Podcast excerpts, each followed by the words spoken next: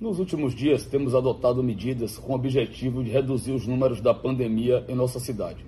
Infelizmente, os números não cedem. Acabamos agora uma reunião com a presença do governador, com a presença de prefeitos da região metropolitana e a unanimidade decidimos prorrogar todas as medidas que estão em vigor. Toque de recolher, lockdown brasileira, leitos de UTI chegando a mais de 80% de ocupação. Esse é o quadro da pandemia na Bahia um ano desde que o primeiro caso do coronavírus foi descoberto no estado. Tomamos essa decisão com base no que estamos vendo, a dura realidade que nós prefeitos estamos enfrentando para gerenciar o nosso sistema de saúde. Hoje mesmo em Salvador, acordamos com 96 pacientes aguardando leitos de UTI e de enfermaria, sendo que de UTI são 58. As nossas UPAs já estão lotadas, com pacientes nos corredores, nas macas. E nós tivemos que adotar essas medidas para evitar que o mal pior acontecesse em Salvador. O risco de colapso no sistema de saúde é real, inclusive é admitido pelos gestores públicos que têm endurecido as restrições.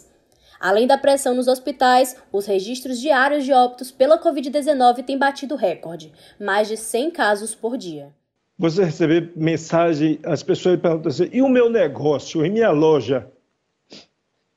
O que é mais importante? É 48 horas de uma loja funcionando? O ouvido do humano. Desculpe. Mas como é que nós chegamos até aqui? Ou como vamos sair dessa situação? É o que o terceiro turno de hoje discute no episódio que marca os 365 dias da descoberta do primeiro caso do coronavírus em território baiano. Começa agora o terceiro turno. Um bate-papo sobre a política da Bahia e do Brasil.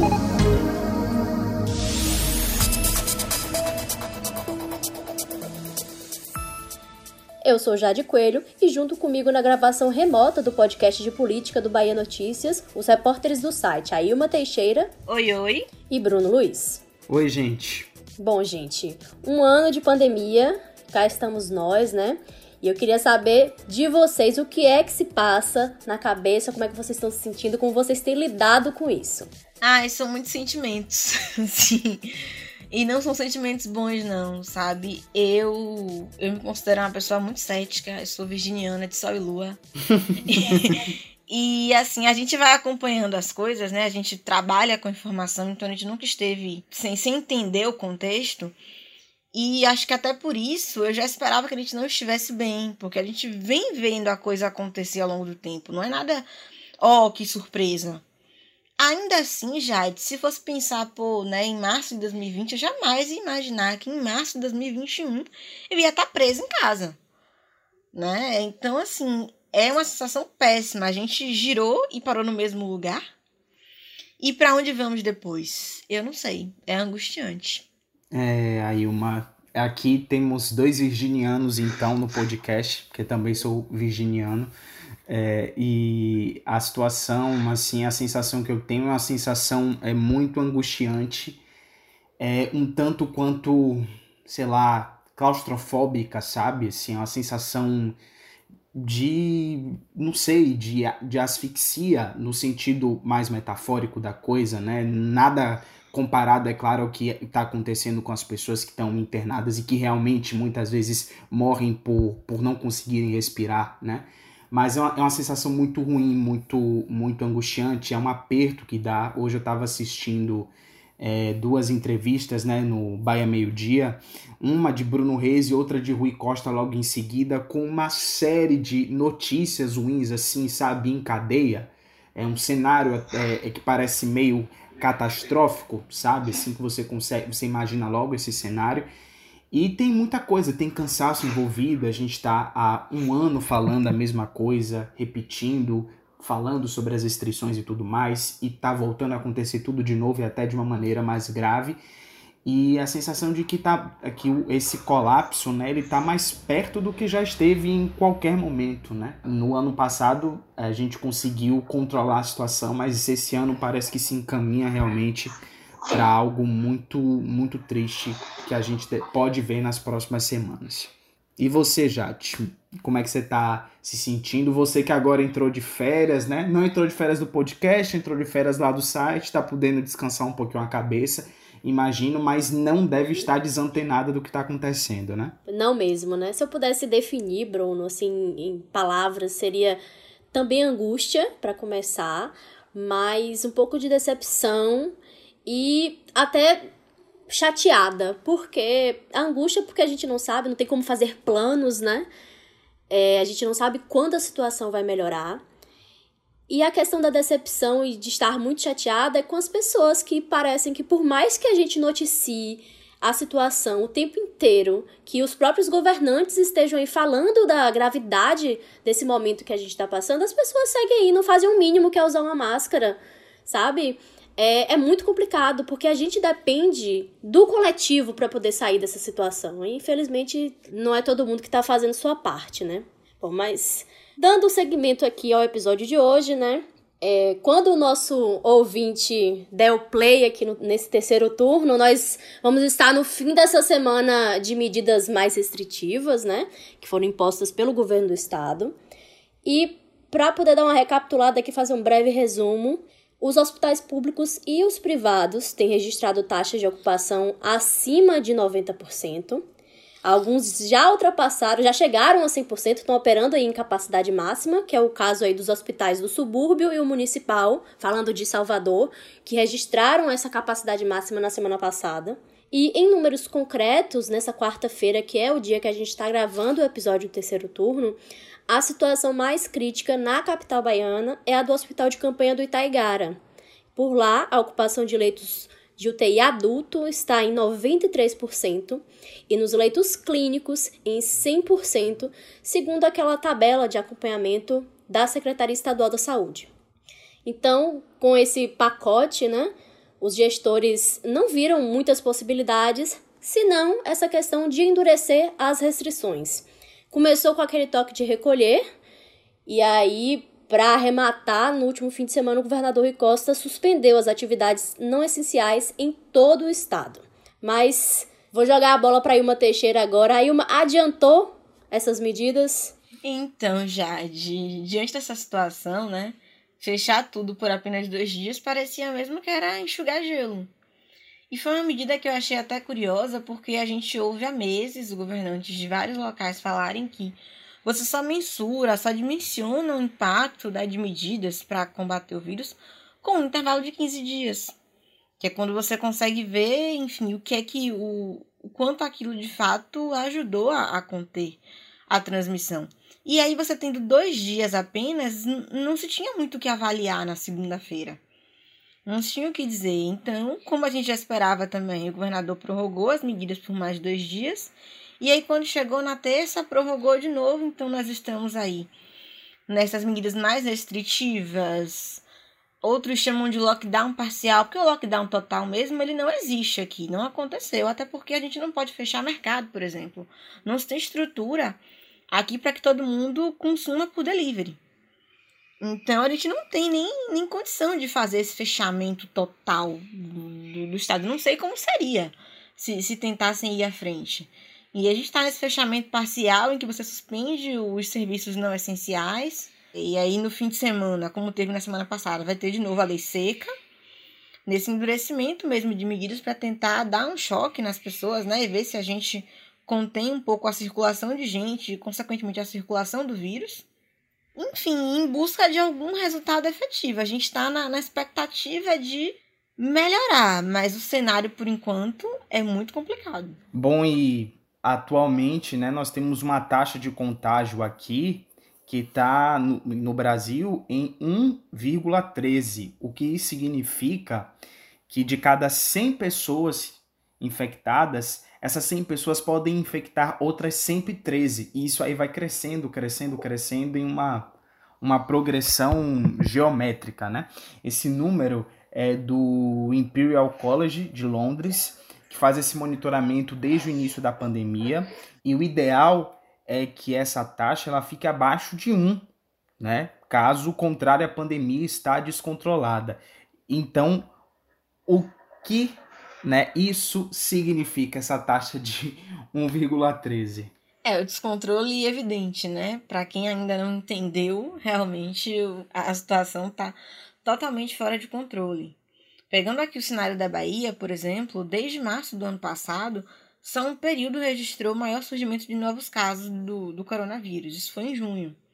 No dia 27 daquele mês, né, teve o, o seu pico, com mais de 8.800 pessoas diagnosticadas com Covid. Né? É um grupo que entrou no boletim da CESAB de uma só vez. Foi um número realmente alarmante. E aí, passado esse período ali de junho, a gente vem aqui para fevereiro, né, vamos dizer assim, com a medalha de, de prata, com 6.520 casos num só dia. Foi dia 27, no, no sábado passado, que entrou no boletim. Assim, esse número alarmante de, de pessoas diagnosticadas com coronavírus. Então, são diversos dados que vão mostrando pra gente em que buraco a gente se meteu. Preocupante também, porque como a gente vai ver mais lá na frente, né, a gente está com essa quantidade de casos é, e em relação à primeira onda, vamos dizer assim, né, há uma há uma discussão epidemiológica se seria a primeira onda ou não. Eu vou usar a primeira onda aqui só para efeitos de separar os momentos, né? Essa primeira onda que a gente teve em comparação com essa, essa ela está com um, apresentando aí, né? Nós estamos vendo um, um agravamento dos quadros de saúde, né? Tanto que mais pessoas estão precisando de leitos é, de UTI. Mas isso a gente vai falar mais lá na frente. Outro dado que a CESAB revela né, e que nos traz um alerta é o número de casos suspeitos. Desde o início da pandemia, a Bahia nunca teve tanto caso suspeito como no fim da primeira quinzena de janeiro. No dia 14, a CESAB contabilizou 31.724 casos suspeitos. Coincidência, será que é uma coincidência que isso tenha acontecido logo após o Réveillon, depois que a gente é, presenciou tantas aglomerações aí no fim de ano? E essa informação dialoga com as justificativas para o que a gente está vivendo agora, né? Os gestores apontam o surgimento de novas cepas, as aglomerações constantes, as festas de fim de ano, e não foram poucas festas, né? Só na semana do Réveillon, entre 28 de dezembro e 3 de janeiro, a APM encerrou mais de 100 festas irregulares no estado com destaque lá para Porto Seguro. É, e toda a região ali do extremo sul, a região que inclusive possui a maior taxa de mortalidade aqui é, da Bahia. Essa é uma informação que nós recebemos na semana passada, né? E a CESAB revelou que a taxa de mortalidade por Covid-19 no extremo sul é 45% maior do que a média na Bahia inteira. Imaginem só, né? E aí, considerando os últimos três meses, são 27,2 óbitos a cada 100 mil habitantes. E aí, uma coisa que a gente precisa destacar aqui é que justamente nessas regiões, que tem cidades aí como Porto Seguro e Teixeira de Freitas, os prefeitos, os gestores municipais decidiram aí confrontar as restrições adotadas pelo executivo baiano o prefeito de Porto Seguro, Jânio Natal, que é um negacionista né, da pandemia, que nega, minimiza os efeitos, é, na época em que ele era candidato a prefeito, inclusive, ele falava né, sobre distribuir kit Covid né, na, nos hotéis, na rede hoteleira, o kit Covid com aqueles medicamentos que a gente já cansou de dizer que não tem comprovação científica, né? E que tem como secretária de saúde a doutora Raíssa, a famosa doutora Raíssa, que se notabilizou lá na, no, na região extremo sul do estado, porque era uma defensora da cloroquina. Ela é, é, é, receitava cloroquina para os pacientes. Ela que é secretária de saúde da cidade, inclusive esses dias apareceu aí num vídeo negando que a taxa de mortalidade em Porto Seguro fosse maior, dizendo que não estava havendo um colapso, né? Na, na, na rede de saúde da cidade. Enfim, uma pessoa que reproduz o comportamento, o discurso do presidente Jair Bolsonaro. É, mas voltando aqui, Jânio Natal tentou é, derrubar essas restrições na justiça, mas não conseguiu e se viu obrigado a acatar a questão da proibição das festas, né, para não ter que pagar multa. E isso a gente está falando do pior resultado final, que é a morte. Porque o número de vidas perdidas para a Covid disparou nos últimos dias. Chegou a mais de 130 casos notificados de uma vez só pela CESAB. Um número que, que assustador, inclusive, né? Em um dia você vê lá 68, 70 óbitos, que já é um número alto, né? E de uma hora para outra você vê isso aí passar da casa dos 100, dos 100 chegar a 137. Claro que muitas mortes aconteceram antes, mas o mês de janeiro, por exemplo, já conta com 35% mais óbitos do que o registrado na época pela secretaria, como contou nosso colega Matheus Caldas em uma reportagem que foi publicada no Bahia Notícias. E o que a gente ainda não sabe, né, é o impacto disso nos cemitérios. Nós até pedimos os números de enterros da CEMOP, que é a secretaria que contabiliza, e a informação que a gente obteve é que 478 óbitos foram registrados em fevereiro, sendo que 108 deles, a causa da morte foi Covid-19. Em janeiro foram 495 e 82 por Covid-19. Só que a gente não sabe, não tem como fazer uma comparação com 2020, porque a secretaria não separou, por exemplo, no mês de dezembro, o número, a gente só tem o número total de mortos, a gente não tem o número daquelas, o número exato das pessoas que morreram pela COVID-19 ou que foram por outras causas. É, a gente não sabe se o impacto já chegou lá, né? Porque a coisa vai se desenrolando em cadeia e aí a gente fica sem saber se é, já há um impacto de faltar, por exemplo, vaga em cemitério público, enfim. A gente sabe que a prefeitura de Salvador abriu vagas no ano passado justamente para tentar evitar né, que se chegasse a esse quadro de não ter onde colocar pessoas que, enfim, estavam é, perdendo a vida para esse vírus. Pois então, foi só a gente falar que a coisa já mudou. Na quinta-feira de manhã, foi divulgado que a Prefeitura de Salvador licitou vagas para os cemitérios e aí eu procurei a CEMOP de novo para entender o que aconteceu. Eles me confirmaram que sim, é, licitaram 1.125 gavetas para o cemitério de plataforma e é uma licitação que está prevista para acontecer no dia 15 de março.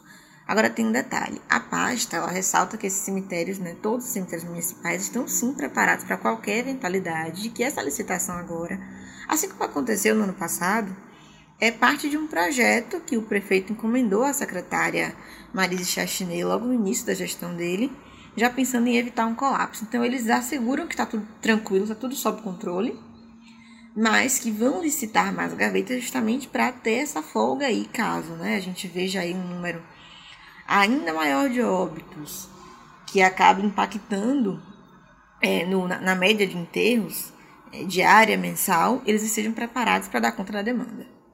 Mas um outro dado que está assim, bastante esclarecido é a taxa de ocupação. Né? A gente falou um pouco na abertura, pela primeira vez aí superou a marca de 80% a nível geral aqui no estado, em Salvador também. Quando a gente vai olhar alguns hospitais específicos, passa de, de 90%.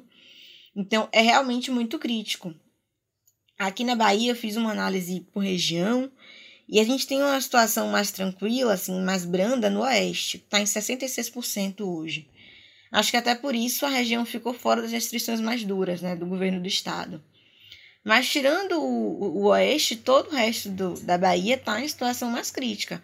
Por exemplo, o centro-norte, que é a região ali de Irecê e de Jacobina, é média de 90%. Eu estou falando aqui de ocupação de UTI adulto, que é o,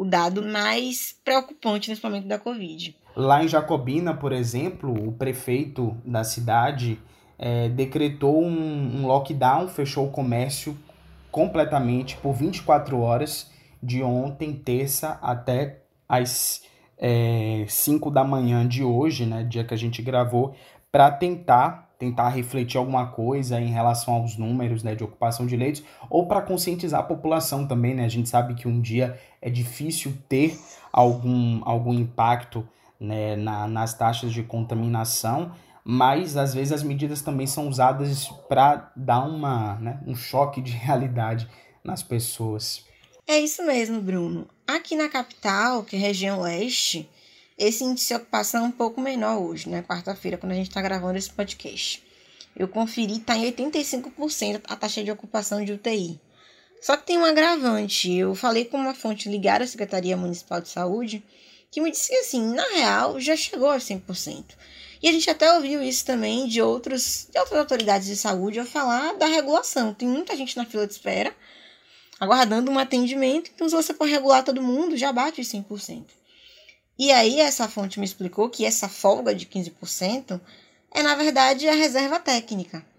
E aí eu fui buscar entender o que, é que significa essa reserva técnica. Eu conversei com a médica infectologista Clarissa Cerqueira, que trabalha no Hospital Cardiopulmonar, aqui em Salvador, e ela também trabalha como infectologista do Estratégia Médica, que é um curso preparatório para residência na área. Quando a gente fala dessas taxas de ocupação de UTI acima de 80%, é importante as pessoas terem noção que é, em si não é exatamente o que vem acontecendo, porque esses números são números que se alteram bastante. Então, dentro de uma hora, a gente tem paciente que foi de alta, tem paciente que faleceu, que deixou o leito, o leito tá lá livre. Só que tem um período que o leito tem que é, a gente leva para fazer a higienização e a gente chama essa higienização de higienização de limpeza terminal. Então, assim, a gente limpa tudo porque tinha ali o paciente com Covid, provavelmente entubado, né, com, com ventilação mecânica, que o risco de transmissão é grande. Então, a gente tem que fazer uma higienização do leito, limpar, enquanto isso o leito fica vago.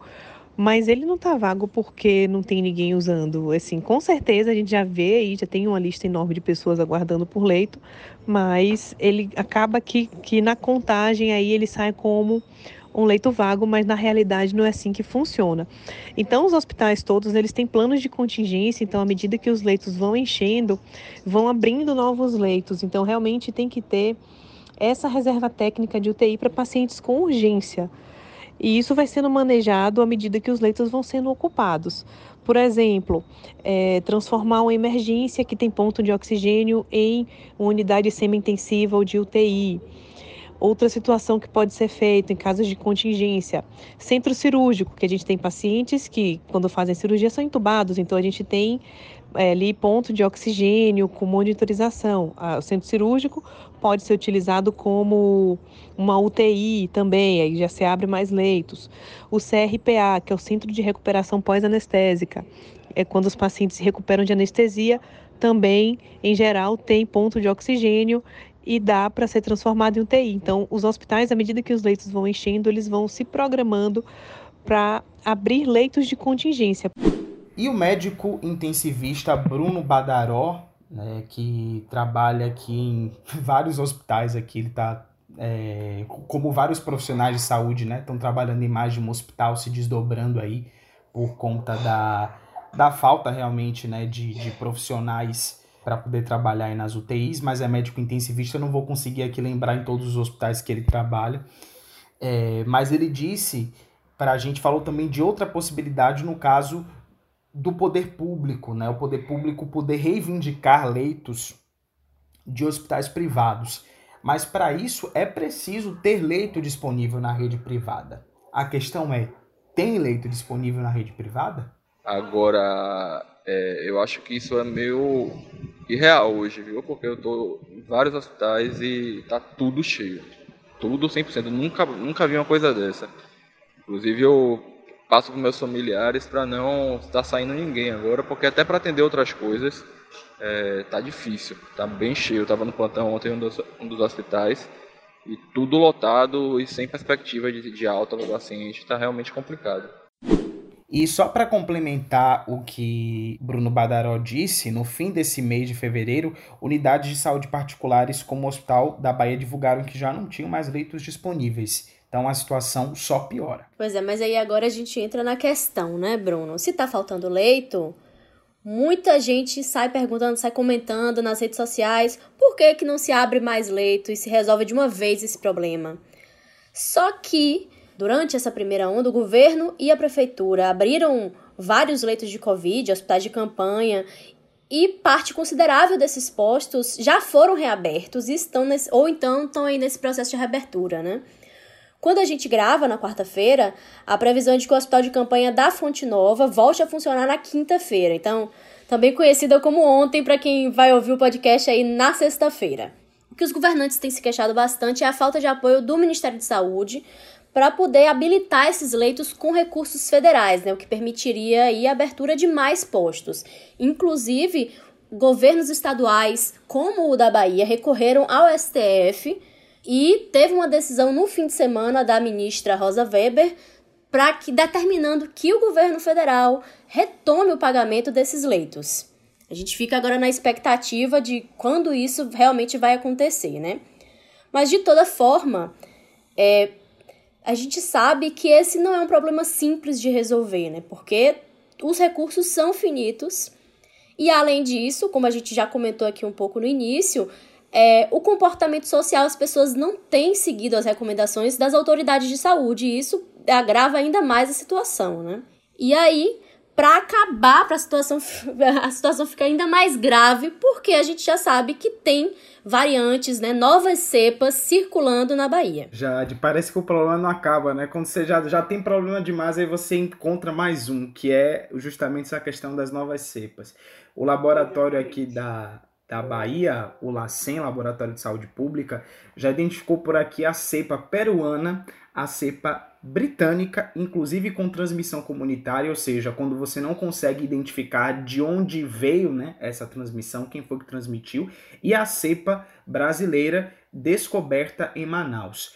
Para arrematar, uma matéria, o Jornal Estado de São Paulo publicou uma matéria essa semana dizendo que a variante de Manaus ela pode aumentar, ela aumenta, na verdade, a carga viral né, do, do SARS-CoV-2 em 10 vezes e é duas vezes mais transmissível, ou seja, motivo para estarmos como estamos não faltam, mas os profissionais de saúde também ainda não cravam, né? É só aquela justificativa para esse crescimento desenfreado é, de casos, já que se faz muito pouco sequenciamento genético dos vírus. O, o secretário Fábio Vilas Boas até disse que a Bahia estava comprando equipamentos para aumentar essa capacidade de fazer esse sequenciamento, mas a gente sabe também que isso deveria ser feito a nível nacional, né? Até porque como há esse intercâmbio aí, você recebe passageiros de outros estados, então esses, esses outros estados podem estar carregando a cepa para cá, trazendo para cá, e aí você, se você não tem um sequenciamento genético, você não vai saber de que estado isso está vindo, né, para poder até fazer mais restrições em relação a essas a receber pessoas, né, de outros estados. Enfim. Inclusive, gente, é, Miguel Nicoleles, né, que é aquele neurocientista que foi presidente do Comitê Científico do Consórcio Nordeste, ele deu uma entrevista há alguns dias em que disse que essa situação grave que a gente está vivendo agora não tem relação com a circulação dessas novas cepas. Pode ter, assim, ela pode ter influenciado, mas ela não é o fator dominante para a gente estar tá na situação que está. É, primeiro, o quanto a gente pode atribuir esse crescimento acelerado de novos casos às novas cepas do coronavírus e o quanto se deve ao comportamento da população. Então, a respeito desse aumento de, de casos, uma noção que as pessoas têm que ter, que é super importante, é a seguinte: é, a Covid é uma doença que tem uma propagação em progressão geométrica. Então, é, por exemplo, mil pessoas passam para duas mil pessoas, que passam para quatro, que passam para oito. E esse número, com o passar do tempo, vai subindo a proporções gigantescas. Então, assim, a gente está numa fase que é bem difícil a gente fazer essa afirmação. A gente tinha que ter realmente é, um rastreio dos casos de Covid, ver se realmente são pacientes infectados por uma nova cepa. Mas ao mesmo tempo, né, porque os dados se confundem. Eu posso dizer que a gente observa esse aumento do número de casos, muito mais também é, seria essa rebarba aí do final do ano é, verão, eu posso assim dizer, melhor dizendo. Janeiro, final de dezembro, a gente já viu os números aumentando. Só que esses números, a gente tem um percentual pequeno que, de pacientes que ficam internados. Só que aí vai tendo essa progressão geométrica de transmissão de casos até que chega uma hora que a transmissão está tão intensa que a gente não consegue com medidas imediatistas, controlar. Então, é, assim, até a respeito do lockdown, eu acho que é uma medida super válida, mas eu acho que a gente se atrasou um pouquinho. Quando a infectologista Clarissa Cerqueira falou isso, ela até opinou que aprovava o lockdown decretado, mas que o decreto já estava atrasado, né? Porque o ideal era a gente conter a circulação de pessoas e, consequentemente, do vírus. E isso tem que ser feito antes dos casos explodirem, não quando a situação já está crítica. São medidas até preventivas, né? Mas antes tarde do que nunca também, né? E aí passou um ano e em alguns termos parece que a gente não saiu do lugar ou voltou para o mesmo lugar. Palavras como quarentena, e isolamento voltam à rotina com força, inclusive aglomeração também, né? Acho que a gente nunca falou dessa palavra. É... Aglomeração nunca sai de moda. Essa é uma palavra que tá aí com força. É uma palavra que tá aí com força há um tempão, assim. A gente não cansa de, de ouvir. e a nossa colega Mário Leal até fez uma matéria é, esses dias, mostrando que a taxa de distanciamento social na Bahia chegou a 53,75%, que foi a maior desde abril, quando a gente viveu aquele período de auge do isolamento, com 500 lives e tudo mais. Agora sim, né? Se por um lado parece que a gente voltou para o mesmo lugar, por outro a gente viu que muita coisa mudou. O discurso dos gestores, por exemplo, é algo que para mim está em outro nível de tensão. A gente aqui a nível de Bahia, de Salvador, não teve uma gestão negacionista da pandemia em nenhum momento, isso é verdade. Sempre teve preocupação, é, combate à pandemia, aglomeração e tudo. Só que o, o, tom era outro, né? Sempre que a gente pegava o boletim da CESAB, puxava pelo recorde de casos, era não, gente, esses números são diferentes dos registros, não é a ocorrência daquele dia. São registros, é o registro que a gente faz hoje, mas são casos que estão sendo analisados aí há um tempo. Agora é diferente eles próprios dão todo o destaque aos números que são graves, porque quando a, a secretaria toma conhecimento dos casos que estão acontecendo às semanas anteriores, às vezes até é, há, há, alguns meses, é porque o, o dado já está num estágio muito avançado. Né? Até a gente ter isso documentado em número, essa percepção, é porque já, tá, já avançou bastante. Então, e aí a gente está nesse momento em que todo mundo alarma muito, né? A, a campanha do governo do estado é muito forte, tem sido muito incisiva, aliás, desde o final do ano. É, são campanhas que tentam, assim, chocar, tentar pegar pelo emocional, né? Se você se aglomerar, você vai matar sua avó, seu pai, seu tio. É, não sei se surte efeito, mas a gente nota essa mudança realmente para tentar sensibilizar as pessoas de alguma forma, né? E aí, enfim, são diversas posturas sendo adotadas além das restrições mesmo de circulação e, e para fechamento de comércio, para ver se a gente consegue o efeito desejado, que é, de fato, diminuir a transmissão do vírus. E aí, essa semana teve um episódio que repercutiu muito, que foi o governador Rio Costa chorando, numa entrevista à TV Bahia. Ele se emocionou porque, enfim, né, acho que ninguém, ninguém nega que é uma posição muito complicada você gerir um estado tá ali remando contra a corrente, adotando um monte de medida que a gente tem pesquisas que mostram que há sim apoio popular à restrição, a toque de recolher, mas há também uma categoria, várias categorias aí lutando para reabrir escola, reabrir seu comércio. Então, eu acho que nenhum gestor gosta disso. O governo perde arrecadação quando quando os empresários perdem também o seu rendimento. Então, é, é uma situação muito crítica. E aí ele se emociona ao falar de, de um jovem, é, um pai que perdeu um jovem para a Covid, chamando a atenção também para o fato de que nesse momento tem muita gente jovem se contaminando desenvolvendo a doença em estágio mais grave. O que, e não é que isso não acontecia antes, sempre aconteceu, mas não nessa medida. É, hoje mesmo um, um amigo meu que é professor estava é, falando nas redes sociais que ele tinha acabado de perder uma aluna dele né, para a Covid.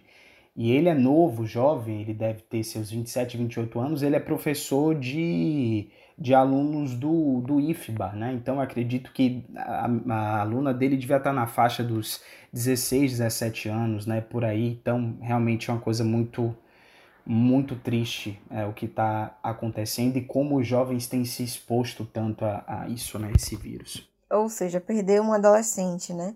Eu conversei sobre esse assunto com a fisioterapeuta Sabrina Correia. Ela trabalha em alguns hospitais aqui, o Hospital Espanhol, o Hospital Renato Simões e Itaigara Memorial, todos eles para pacientes COVID. Já tem um tempo que ela está nesse trabalho, desde julho.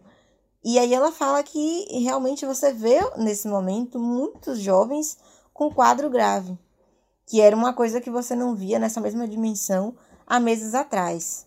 Uma outra coisa também que eu conversei com Sabrina é sobre o desgaste né, físico e mental dos profissionais de saúde. É uma coisa até que o secretário de saúde aqui de Salvador, Léo Prates, sempre está martelando, porque às vezes, em, no caso de médico mesmo, ele fala que faltam profissionais, mas profissionais de saúde, de uma maneira geral, é a exaustão do profissional que está nessa pressão cotidiana, um trabalho realmente pesado e que você parece que não está vendo melhora, você não vê mudança. A gente pode ouvir um pouquinho do que, é que Sabrina me falou sobre isso. Olha, eu vou confessar que tá sendo muito cansativo, muito cansativo mesmo. É, comecei a trabalhar com Covid desde julho de 2020 e eu imaginava que nessa fase, já em 2021, é, com o avanço que as coisas estavam tendo, eu imaginava que seria tudo muito mais tranquilo, muito mais fácil, né? Até porque, assim, no início era tudo muito incógnito, a gente não sabia muito como tratar os pacientes, era a gente ia descobrindo aos poucos. Dessa vez a gente imaginava que seria um pouco mais fácil porque a gente acabou pegando mão, acabou aprendendo muita coisa. Só que tá tudo ao contrário. É... Os pacientes eles estão muito mais graves do que na primeira leva. A gente está fazendo tudo o que é possível, mas parece que o tudo que é possível que a gente sabe fazer não está resolvendo. A gente está acabando ficando muito cansado. E eu acho que o pior de tudo é a sensação de impotência que a gente está tendo, de não estar tá conseguindo fazer o que a gente tenta, que a gente dá o nosso melhor, sabe? Ver esses pacientes não melhorando, isso pra gente está sendo muito frustrante. É, eu falo por mim por, e pelos meus colegas, as nossas rotinas de trabalho estão muito cansativas.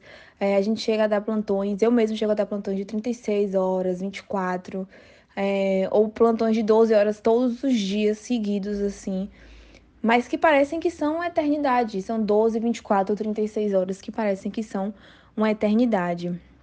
É, tá tudo muito tenso, toda hora chega paciente muito grave, sabe? É, a gente não imagina quando a gente acha que vai melhorar, só piora, só piora. Tá tudo muito difícil. É, eu acho que a palavra que melhor define esse momento é exaustão. A gente tá exausto exausto mesmo. A gente tá chegando num limite máximo. E aí eu fico pensando, né?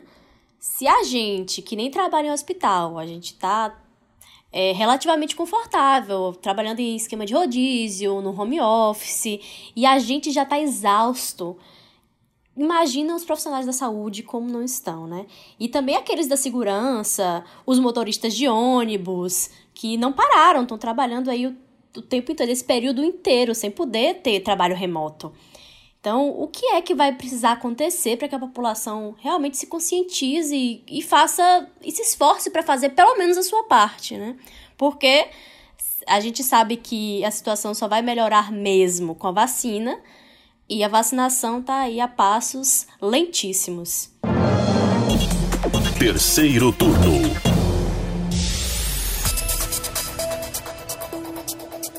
Bom, e com isso a gente vai chegando ao fim desse episódio do terceiro turno. Lembrando, por favor, façam a sua parte, usem máscara, lavem as mãos e mantenham o distanciamento social. Até semana que vem. Até semana que vem, galera. A gente começou esse episódio perguntando também como é que a gente saía desse buraco, né? É uma situação muito complicada. A gente depende de vacina. Vacinas estão chegando a conta-gotas pra gente.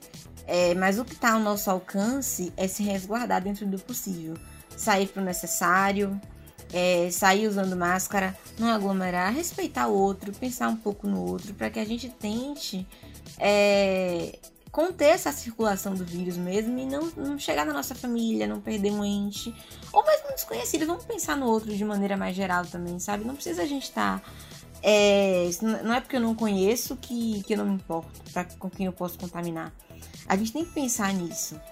E aí, dentro do possível, né, para quem pode estar tá se resguardando nesse momento, o ideal é esse: a gente se resguardar para ver se a gente tem é, um mês de março não tão crítico quanto as autoridades de saúde estão prevendo. É isso, gente. Vamos pensar no, no outro, né?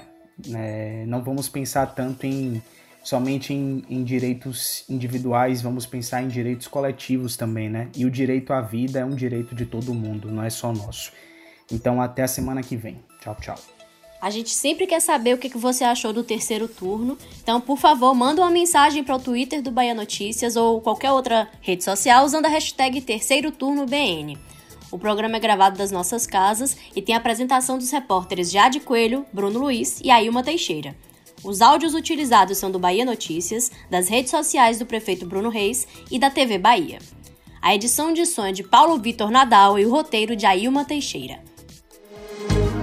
Você ouviu o terceiro turno, o seu podcast semanal sobre a política da Bahia e do Brasil.